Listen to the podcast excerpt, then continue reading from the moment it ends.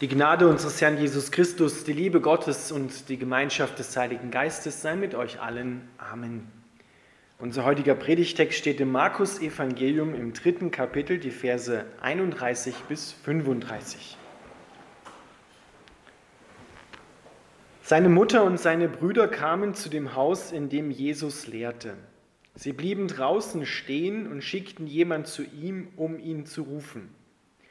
Viele Menschen saßen dicht gedrängt um Jesus herum, als ihm ausgerichtet wurde, Deine Mutter und deine Brüder stehen draußen und fragen nach dir.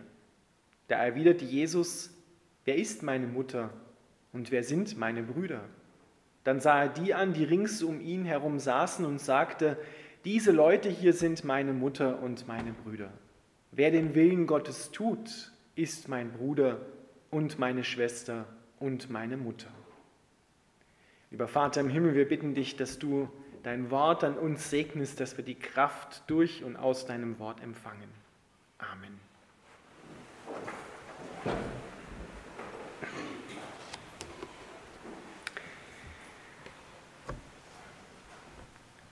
Ihr Lieben, die Worte, die Jesus hier seiner Verwandtschaft, seiner Familie ausrichten lässt, die scheinen auf den ersten Blick, auf das erste Hören sehr hart dass er die Menschen, die um ihn herum sitzen, höher stellt als seine eigene Familie. Dazu müssen wir ein bisschen hineinschauen in die Vorgeschichte, die ein paar Verse, ein paar Worte vor unserem Predigtext steht. Die Familie hat sich nämlich aufgemacht, extra aus Nazareth, 40 Kilometer, um an den See Genezareth zu kommen, nach Kapernaum, wo Jesus in diesem Haus jetzt lehrt. Und es hat einen ganz bestimmten Grund, warum sie gekommen sind. Weil sie haben nämlich geglaubt, erfahren wir aus den Texten vorher, dass er nicht ganz richtig ist. Er ist von Sinnen, er ist besessen, unser Sohn, unser Bruder. Und wir müssen ihn zurückholen in unsere Familie. Zurück von dem Weg, auf dem er gerade unterwegs ist. Weil das, was er tut, das kann für ihn gefährlich werden, das kann aber auch für uns gefährlich werden.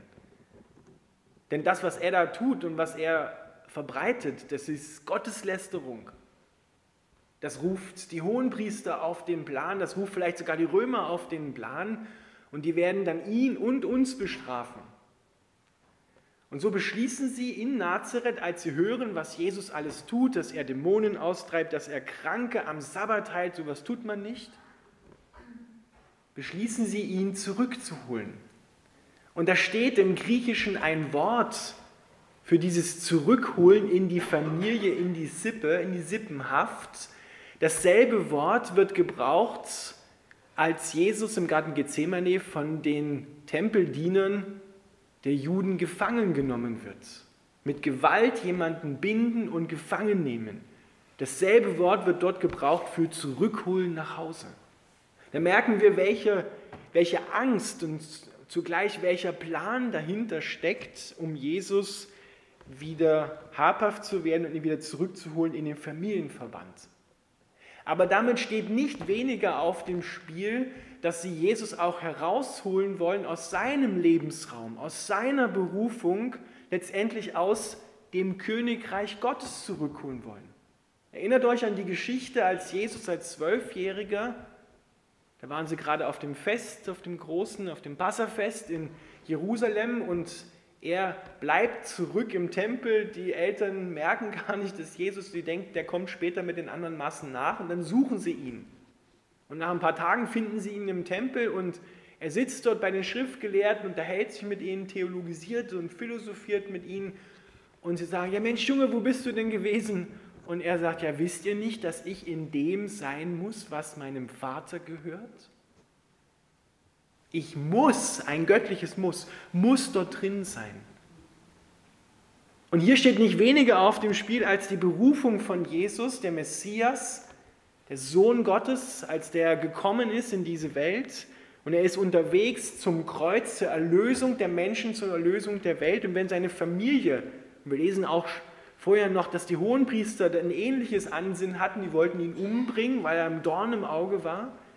Die wollen ihn davon abhalten, seinen Weg zu gehen, den Weg zum Kreuz. Das haben sie vielleicht so nicht gewusst, aber wir wissen es.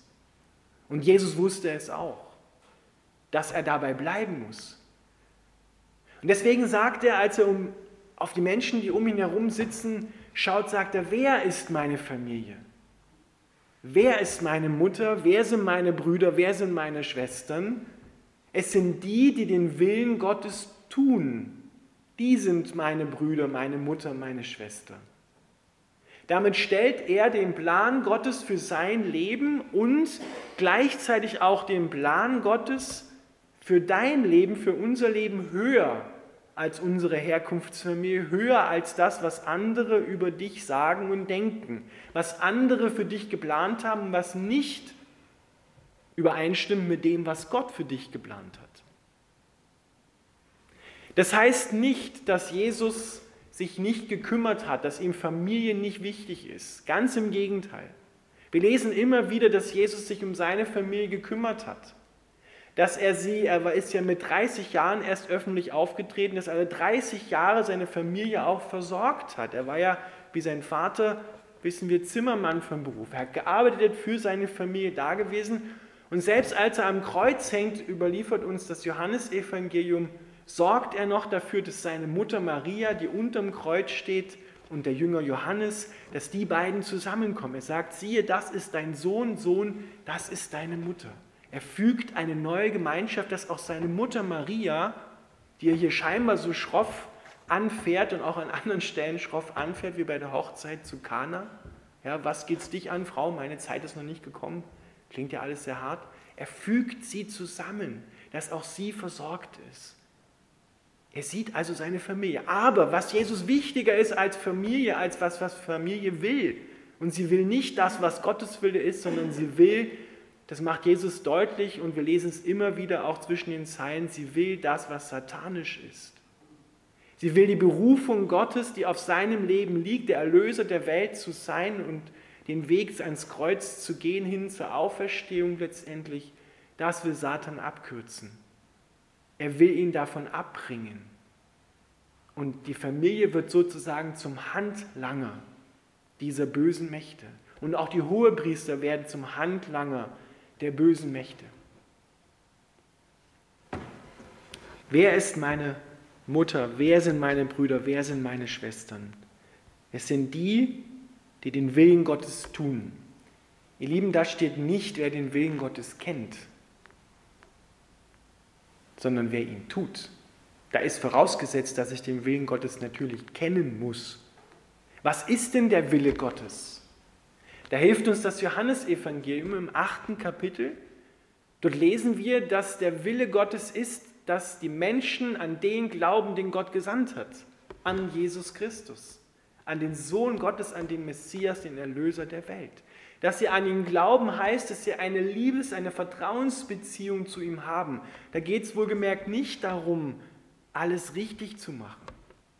Das war nie Gottes Plan und ist auch nicht seine Forderung an uns, alles richtig zu machen, sondern es sind die Menschen, die eingesehen haben, ich brauche Gott in meinem Leben. Ich kann nicht ohne ihn leben, ich will mit ihm leben.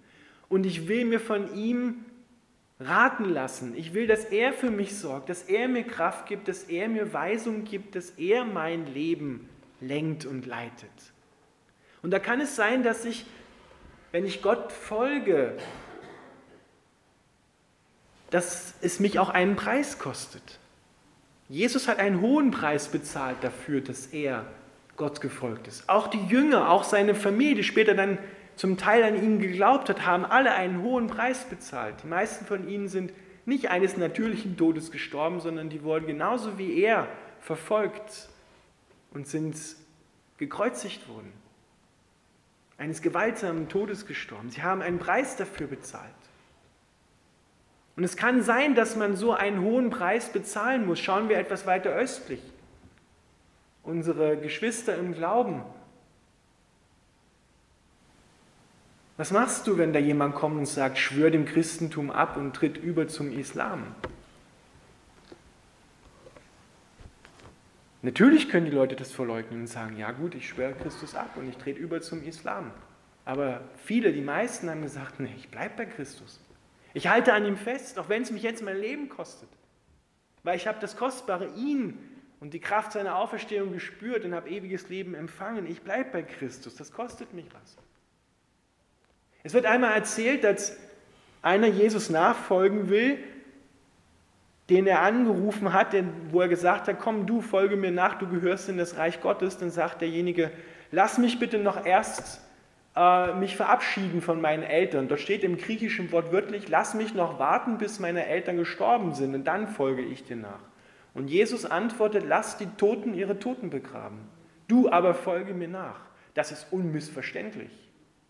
Und das kostet einen Preis, dass du deine Familie zurücklässt.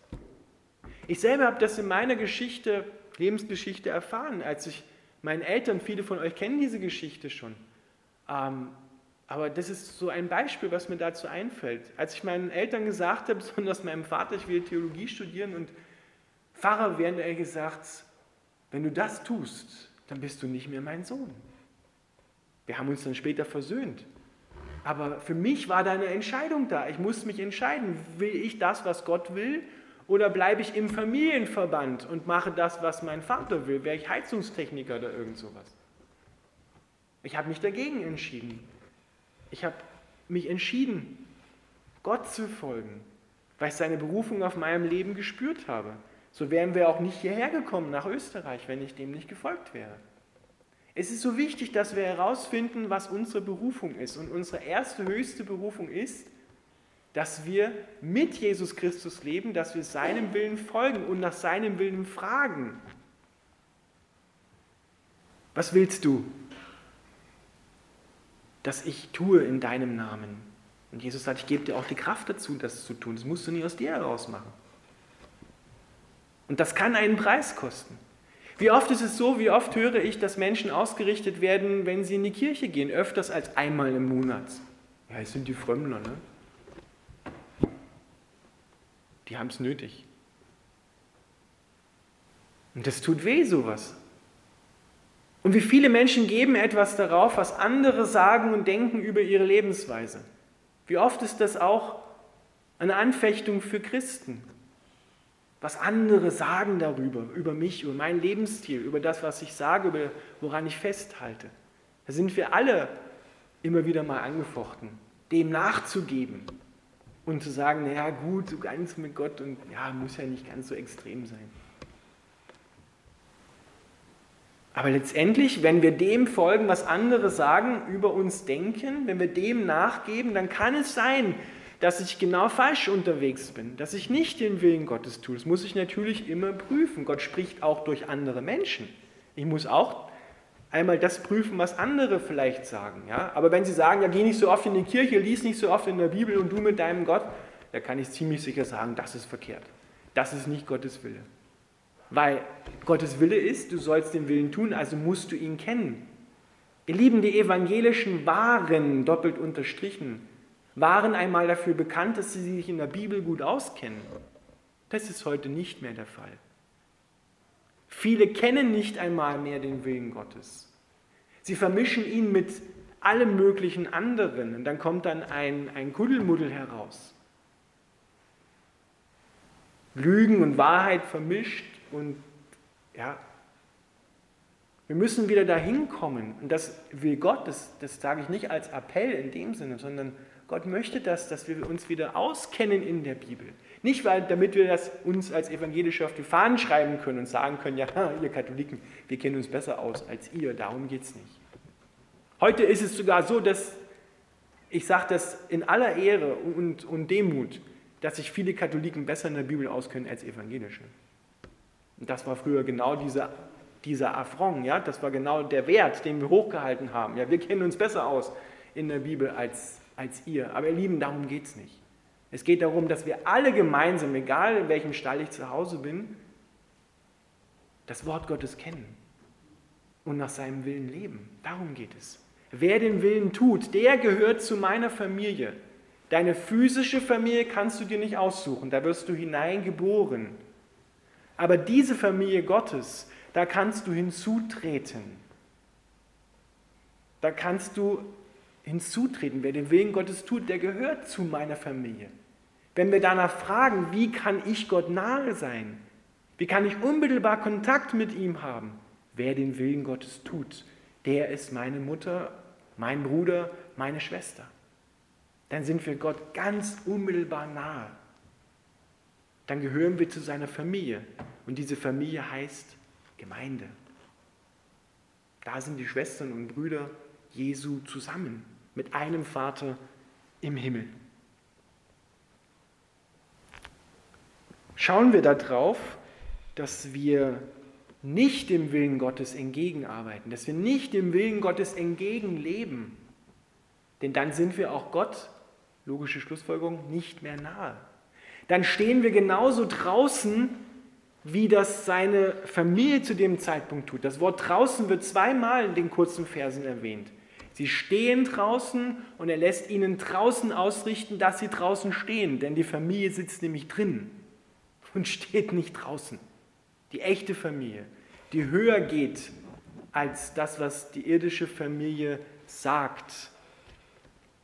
Ja, diese Blutsverwandtschaft durch das Blut Jesu ist stärker als die Blutsverwandtschaft, die wir untereinander als Familie haben. Und die Blutsverwandtschaft, die wir mit Jesus haben, will die Blutsverwandtschaft in der Familie segnen. So ist die Reihenfolge und nicht umgekehrt. Deshalb ist es so wichtig, den Willen Gottes zu kennen und ihn dann auch zu tun. Und die Kraft dazu kommt von Gott. Gott ruft dich in seine Nachfolge. Lass es dich auch einen Preis kosten, weil das Höchste, das hast du empfangen. Jesus Christus, der dir ewiges Leben schenkt. Ewig mit Jesus leben, befreit von Tod und Sünde, ewig zu leben. Mit Gott in einer Liebesgemeinschaft, wo der Tod keinen Zutritt mehr hat, wo es keinen Schmerz mehr gibt und keine Krankheit.